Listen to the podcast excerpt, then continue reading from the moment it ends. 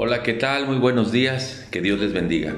Hoy iniciamos uh, meditando en el Evangelio de Marcos en el capítulo número uno.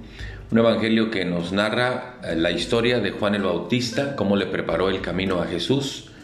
Luego viene el bautismo de Jesús y enseguida viene el tiempo en el que Jesús comienza o inicia su ministerio aquí en la tierra. Y algo que me llama la atención al ver la vida de Jesús, el desarrollo de su vida, es cómo fue capaz de administrar el tiempo. Creo que este es uno de los graves problemas que tenemos hoy en nuestra sociedad, la administración del tiempo. Pareciera que no hay tiempo para tantas y tantas cosas que tenemos que hacer. Y veo el modelo de Jesús y el ejemplo de Jesús y veo la administración correcta del tiempo.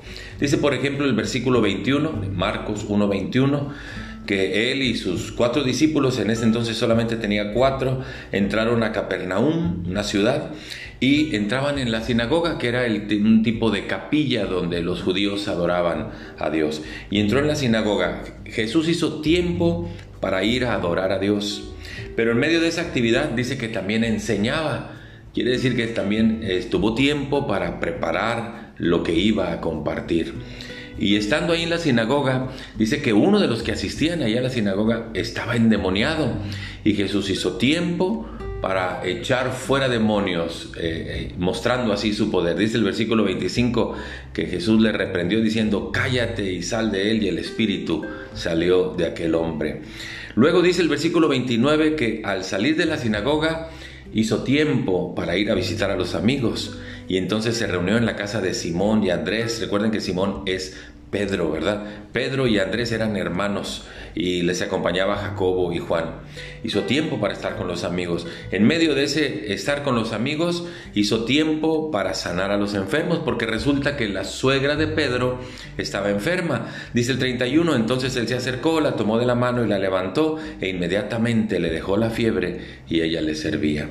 Luego, cuando llegó la noche, hizo tiempo para desarrollar su ministerio, su servicio.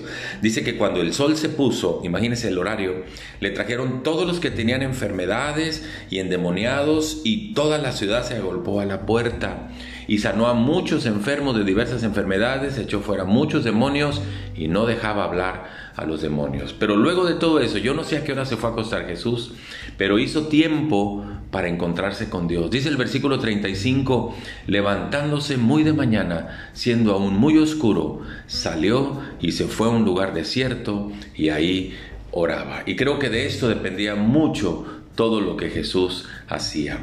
Aprendamos a administrar nuestro tiempo.